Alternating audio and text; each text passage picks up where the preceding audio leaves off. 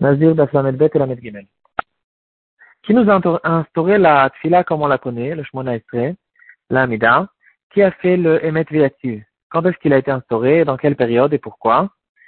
Euh, On a l'habitude de savoir que c'est un Knesset Agdola qui ont instauré la tfila. Et pourtant, il y a une question qui, euh, qui saute, qui saute à l'œil tout de suite. On sait qu'un Knesset Agdola, il vivait au début du deuxième Etamikdash. Et la moitié de la tfila, pratiquement, dans la Amida, on demande que le Beth soit reconstruit, que les Kohanim reviennent, que le Sanhedrin euh, réexiste, etc. Alors que tout ça, c'était des choses qui existaient de leur temps. Alors pourquoi faire des tfilotes? Euh, Et même si les tfilotes étaient que ça, que ça dure, que ça continue, c'est pas de cette manière qu'on fait les tfilotes. On dit clairement dans la Amida, on demande que tout revienne et que les Rechaim euh, euh, partent et que les Tadikim dominent, etc. Toutes ces tfilotes, c'est des tfilotes qui, on dirait, qui, qui n'ont pas lieu pendant la période où le Beth existe. Et donc, il faut essayer de comprendre qui a fait cette filote, qui apparemment c'est une de cette là Et la fila d'Ahmed Véativ aussi, c'est un, une donnée intéressante qu'on va voir aujourd'hui à la fin du shiur. Dans notre Gemara, la Gemara, elle va dire quelque chose de très intéressant. Elle va dire que les Juifs au temps du deuxième Beth ils savaient, ils avaient une massorette, ils savaient clairement que le Beth il allait finir par être détruit. Ils ne pensaient pas qu'il allait rester pour tout le temps. C'était clair, tout le monde le savait, qu'il allait être détruit, même plus que ça, dira la Gemara. Ils savaient même quelle année il allait être détruit. Nous, ils ont appris ça. C'est un pasouk dans Yermia. Yermia ou un Navi, c'était le Navi qui a vu la destruction du premier Betamikdash. Les Nevi'im, de manière générale, existaient jusqu'à euh, cette période. La fin du premier Betamikdash, il y avait encore des Nevi'im. Euh, entre les deux Batamikdashot, les 70 ans, euh, dans la période où il y a eu le Nes de, de Purim, les 70 ans, il y avait encore un reste de Nevi'im, et même au début du deuxième Betamikdash, il restait encore quelques Nevi'im, mais c'était fini. Cette période-là, c'était la fin de la Nevoie. La Nevoie, elle a duré mille ans chez le clan d'Israël, et elle s'est finie au début du deuxième Betamikdash, et c'est là qu'ils ont vu que la Nevoie allait être finie, ils ont compris qu'il fallait maintenant instaurer les filotes, instaurer toute la, situation du clan d'Israël pendant la période du deuxième Betamikdash, et plus tard pendant l'exil. Parce que le Nevi'im allait être fini. En tout cas, on revient à Yermia ou à Navi. C'était la Navi qui a déjà prophétisé la destruction du premier Betamikdash.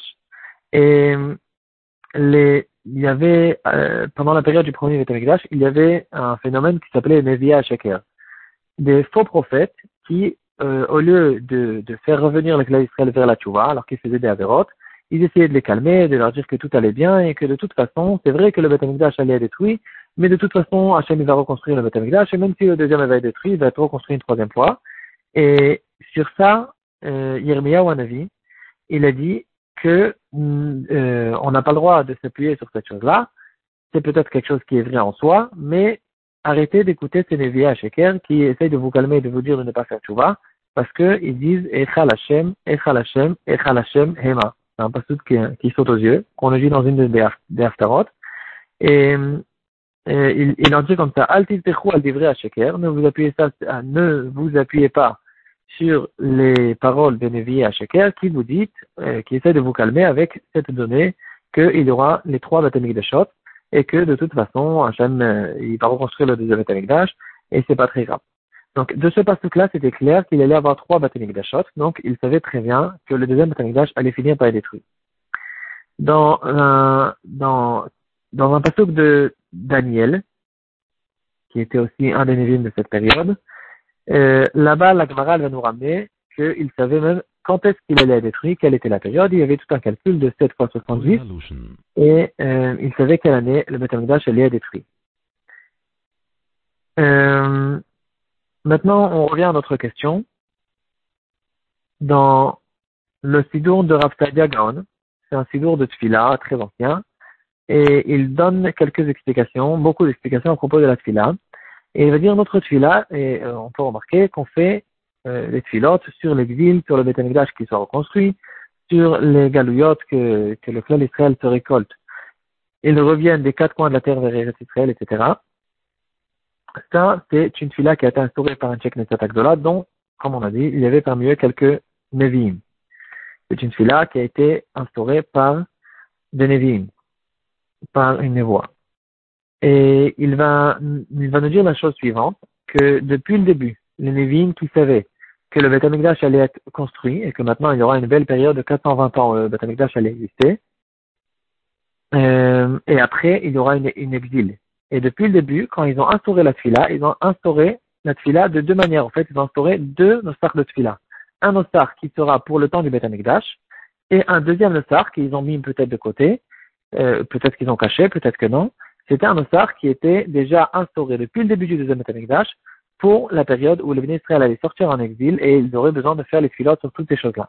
Maintenant, peut-être qu'il y avait aussi, à mon avis, il y avait aussi les 18 euh, filotes, les 18 euh, brachot qu'il y a dans le Shemona Israël, et c'était peut-être même euh, plus ou moins parallèles les unes avec les autres, mais juste au lieu de demander euh, que euh, le Beth soit reconstruit, par exemple, il demande que le Beth reste euh, dans toute sa, sa, grandeur et que la Ashrat Ashrina reste dans le clan d'Israël et que les Shoftim restent, euh, qui continuent à dominer sur le clan d'Israël.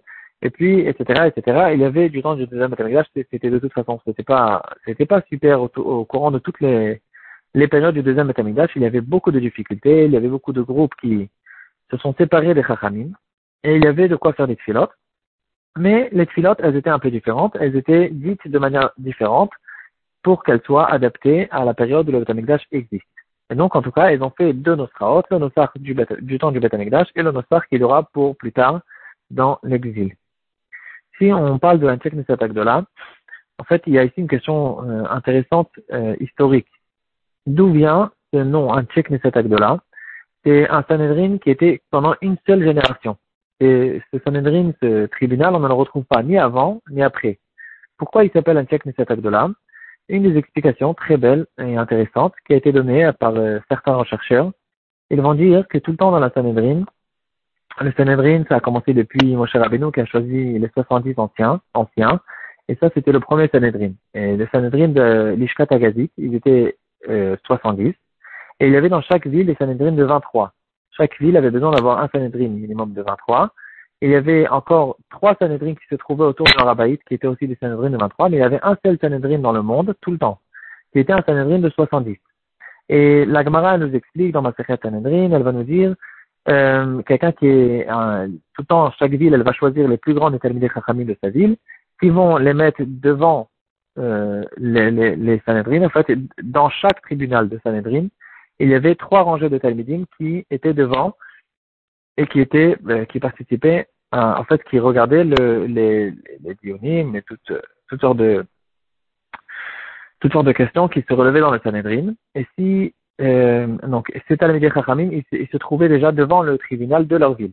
Petit à petit, quand le tribunal se vidait, pourquoi il se vidait? Parce que petit à petit, ils prenaient les plus grands Talmidim Chachamim pour remplir les tribunaux qu'il y avait par exemple dans tout le chevet, et après il, les prenait pour les faire monter dans les tribunaux qui se trouvaient sur Arabaït, et puis pour euh, le faire monter encore plus dans, le tribunal de l'Ishkata Gazit, là où se trouvait l'Egdolé Ador.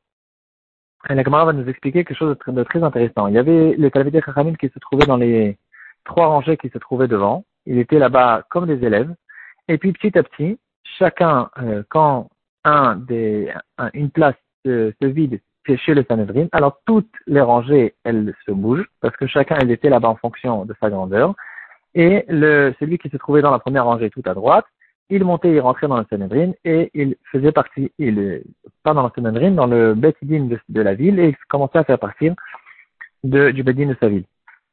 Petit à petit, il avançait euh, de, de, plus en plus jusqu'à qu'il devenait le Bedin de sa ville et après on le prenait pour être euh, dans euh, participer maintenant dans le Betidin du Chevet, par exemple. Et là-bas, il recommence tout à zéro.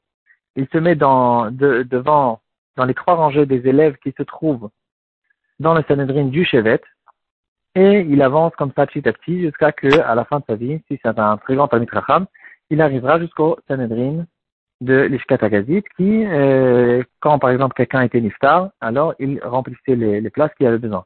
En tout cas, hein, euh, c'est comme ça que ça marchait à propos des tribunaux des Batidinim en Eretz Israël. Et euh, jusqu'à ce qu'est arrivée la destruction du premier Betamigdash, et tout ça s'est arrêté, tout ça, ça a freiné.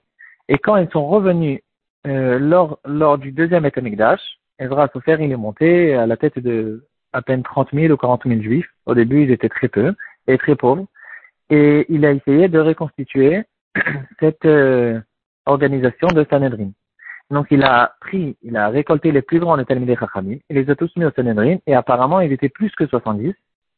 Et ici, c'est la première fois où on retrouve un Sanhedrin qui, est, qui comptait plus que 70. Il est, euh, par exemple, quand ils ont fait la tfila, je pense qu'ils étaient 120. Et à cause de ça, on appelle les Anchek Neset Agdola, la, grande assemblée, le, grand Sanhedrin, parce que c'était un Sanhedrin spécial qui était plus grand, à cause du fait que tout s'est arrêté. Donc on a, on a eu besoin de tout reconstituer. Et donc il y avait ici un Sanhedrin spécial qui était beaucoup plus grand.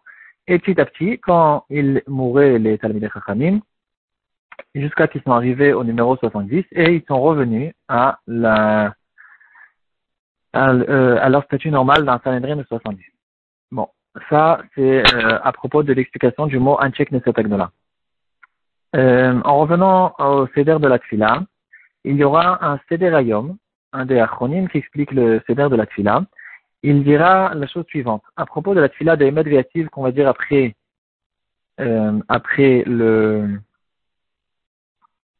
après le, le entre le Kriyat et l'Amida, la, bracha qu'on va faire après le Kriyat c'est la tfila de Emet Il dira que ce Emet a été instauré par des gens qui habitaient en Chutz Laaret pendant la période du deuxième Etamikdash. La majorité des Juifs euh, pendant le deuxième Etamikdash habitaient en Chutz Laaret. Il y avait une grande partie des Juifs qui étaient encore à Bavel.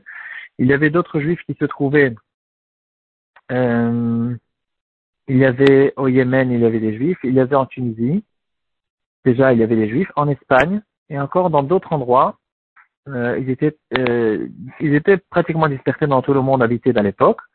Et Ezra Sofer, il a envoyé des lettres à tout le monde pour essayer de récolter tout le clan Israël ou un maximum de Juifs qui reviennent pour reconstruire le Beth etc. Et il y a plusieurs histoires à ce propos-là. Par exemple, quand il a, a appelé les Juifs du Yémen, ils lui ont dit qu'ils ne veulent pas revenir, et Ezra Sofer, il leur a fait, d'après l'histoire, si elle est vraie, Ezra Sofer, il les a maudits qu'ils vont être pauvres à tout jamais. Euh, donc cette histoire, elle parle des gens d'Espagne, que Ezra Sofer, il, a, il les a appelés aussi pour venir en Eretz Israël.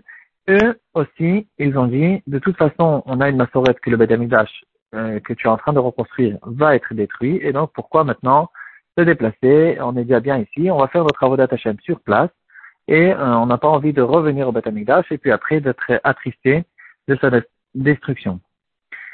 Euh, et d'après cette histoire, d'après le Seder il dira que c'est eux, ces Juifs d'Espagne, qui habitaient au début du deuxième Beth ils ont, qui habitaient en, euh, en Espagne dans la période du début du Beth qui ont instauré cette fila des médiatives pour bien montrer qu'ils sont croyants, c'est pas que c'est des Réchaïm, et qu'ils sont croyants à Hachem. Et là-bas, dans ces médiatives, apparemment, euh, il y a des allusions à propos de la Géoula, de toutes les Géoulottes qu'il y aura dans le Klal Israël, des Merab et Il y en a qui ne sont pas d'accord avec ça, qui diront que Emel Viatif, c'est pas, c'est pas eux qui, l'ont instauré, mais c'est quand même un avis intéressant qui nous a été ramené par le CDR.